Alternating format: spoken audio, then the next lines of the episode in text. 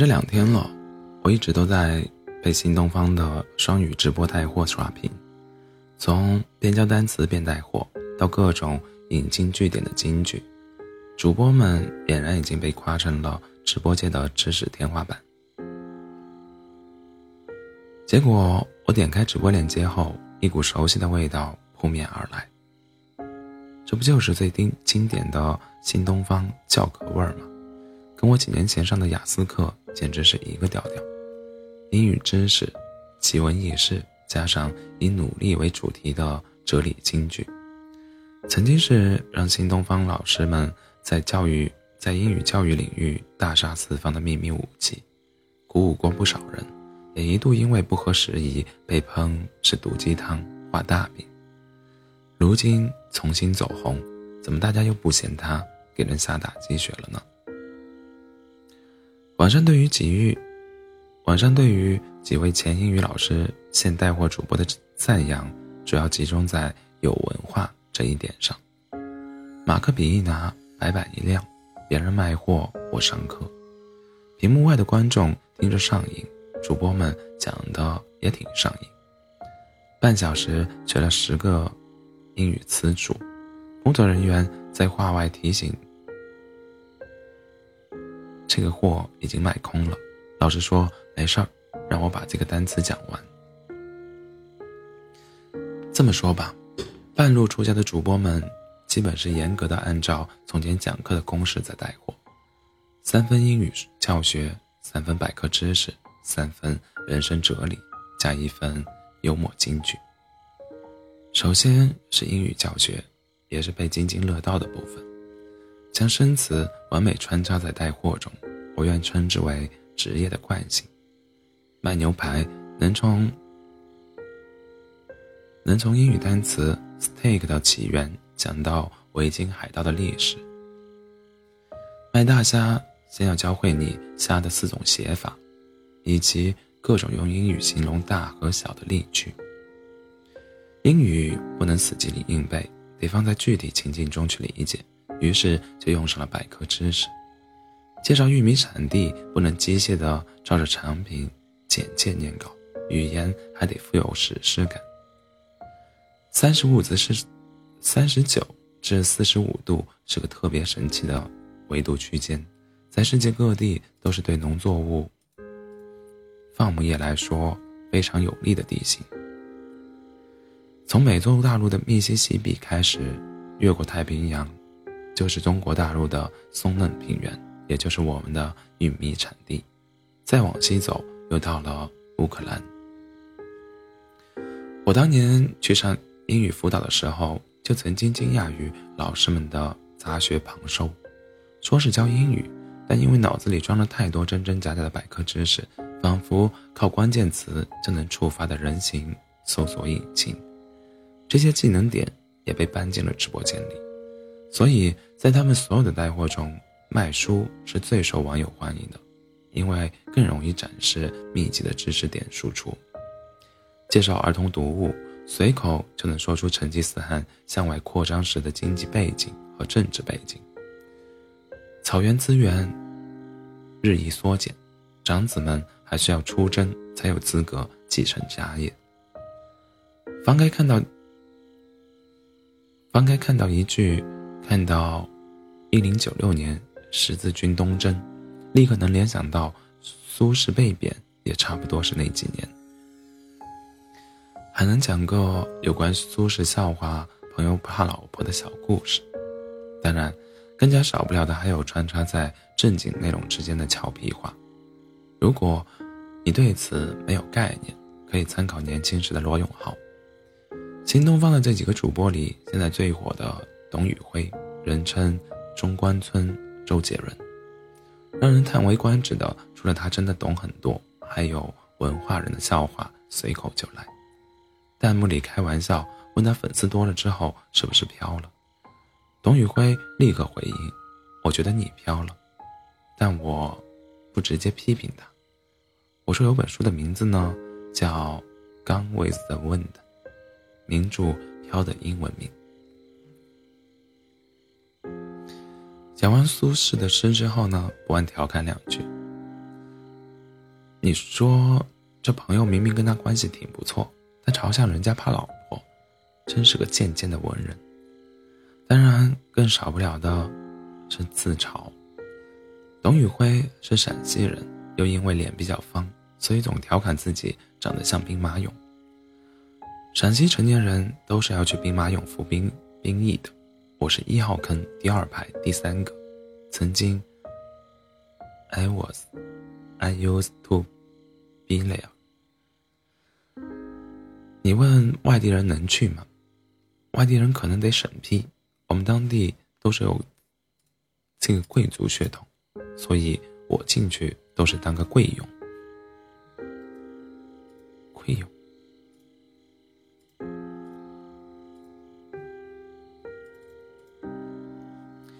这些原本都是新东方老师们的传统艺能，用来在上课时吸引学生兴趣、帮助理解知识的。如今把他们原封不动地搬进直播间，在一众大喊“宝宝快下班”的带，呸，在一众大喊“宝宝快下单”的带货中，反倒看着格外的脱俗。网上从来不缺一夜爆火的直播间。但新东方的不同之处在于，火的不只是直播内容，更是英语老师直播带货这件事本身。这明显的一点，很多网友会把主播们的知识水平、业务能力、幽默细胞全都夸个遍。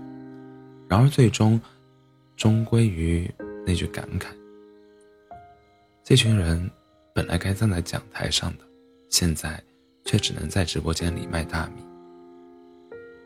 并不是说教课就比卖大米更高级，过得更好，只是作为曾经的教培巨头，所有人都知道这群老师的职业生涯是如何发生转折的。曾极度依赖 K 十二业务的新东方，市值近乎全部蒸发，无数员工不得不重寻出路。去年年底，俞敏洪曾经以带货主播的身份出现在直播间里，网友们赞他自救的体面、谦卑的姿态，但除此之外，并没有投射过过多的情情感。作为绝到了时代第一、第二、第一二三四统计的精英，即使遭遇再大的巨变，也缺少让大众共情的条件。但老师们在直播间自救。带来的是另一个量级上的心理冲击。一群不到三十岁的年轻人穿着普通的衣服，在直播间里展示自己优秀的职业素养，足以唤起人们的联想。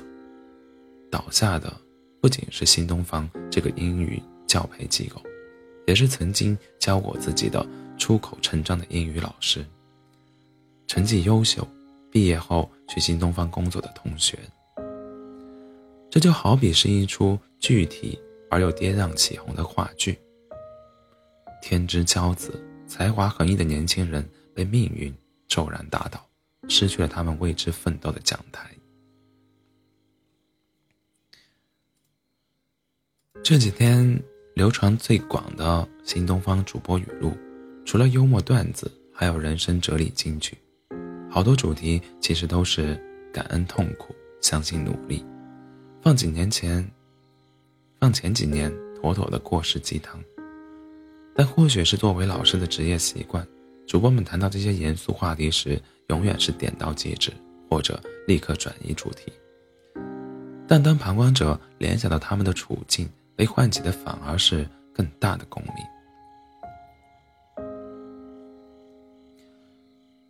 当你背单词的时候，阿拉斯加的鳕鱼正跃出水面。当你算数学的时候，南太平洋的海鸥正掠过海岸；当你晚自习的时候，地球的极圈正五彩斑斓。但少年，梦要你亲自实现，那些你觉得看不到的人和遇不到的风景，都终将在你的生命里出现。感慨命运无常。我们曾经都是在课堂上挥舞着双臂给孩子们讲着知识的老师，现在成了给大家推荐健康食品的餐桌设计师。还没等观众为此唏嘘，当事人先自我消解了其中的抱怨。你看过简，你看过，你看，通过简单的一个词，我就可以自抬身价。劝大家不要怀念黄金时代，赶上黄金时代是你的幸运，赶不上还有其他地方。如果你一直在悔恨错过的星光，最终你也会错过太阳。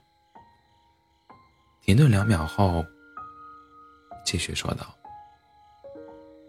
右下角链接点一点。如果现在还有什么完美的自强不息的故事，大概就是直播间里这样的：一群骤然跌落的优秀年轻人，试图用最体面老实的方式努力。”爬出泥沼，看起来从不抱怨，只会用无伤，只会用无伤大雅的玩笑消解内心的苦闷。谁能忍住不伸一把手呢？来自网络的绝大多数赞美、下单支持，都源于这样的心态。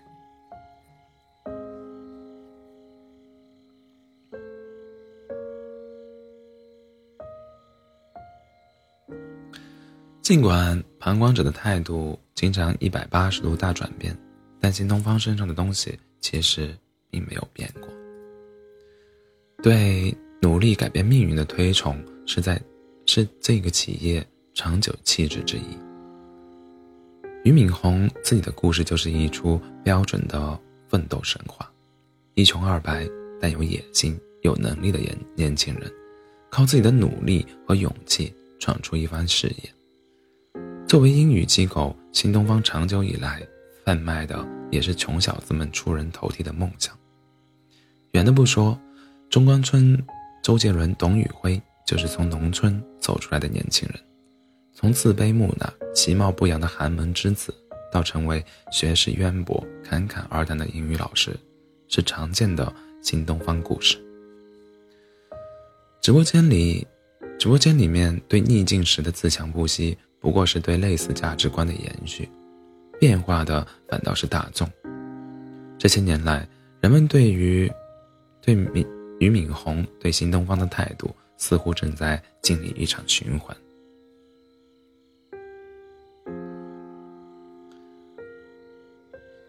从追捧到厌恶，再到如今的重新赞美，这家英语教培机构是放手一搏的穷小子，是会。画大饼的大忽悠，也是踏实自救的普通人。人们看到的不只是企业本身，也是其，也在其中带入了自己。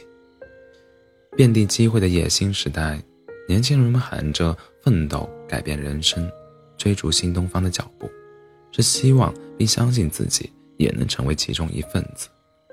俞敏洪那些最最具有煽动性的励志演讲，都会扣到。别人可以，你为什么不可以的积雪叙事中，后来社会上，后来社会上升通道逐渐狭窄，越来越多的人意识到这些幻梦中的水分，那些站在山顶教育大家要努要努力的人，挤上公交车就关门的人，自然招来了广泛的恶感。这种论调持续了很长时间。对新东方的反感、诟病，也成就了互联网的情绪主流。甚至去年，都有人说那些去教培行业赚高薪的年轻人是投机。直到不确定性开始砸在自己身上，才会发现命运从来都不讲什么道理。从谷底爬出来的故事，就像是强心剂。如今，很多人甚至已经不那么在乎那些正在努力自救的主播们究竟是不是跟自己同样弱小的人。至少看着他们翻红，命运好像终于公平了一些。证明只要曾经登上过峰顶，就有凭借多年积攒下来的一身本事从头再来。证明一条路被堵死，不是结束。有能力的人在哪儿都能探出新的路。尽管有内部人员曾经在采访中表示，做主播需要竞聘，他所在的地方分校只有个位数的名额，但是想转型的人远不止此。这两天火上热搜的，要么是地区的教学团队负责人，要么就是名气很高的金牌老师。一艘正在下沉的船上，注定只有少数人能拥有体面自救的资格，甚至他们的自救能否成功，还是未知数。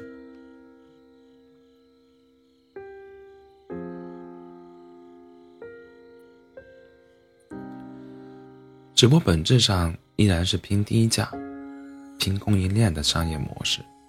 当最初的热度过去之后，这种文化人带货能不能拯救新东方，依然还是未知数。但正在为新东方叫好的看客们，如今大概只在意一件事：从别人的励志故事里寻找自身安全的安全感的来源。买一袋米，一袋牛排。希望直播间的销售额上升，看他们从谷底慢慢往上爬的样子，就像自己也爬出来了一样。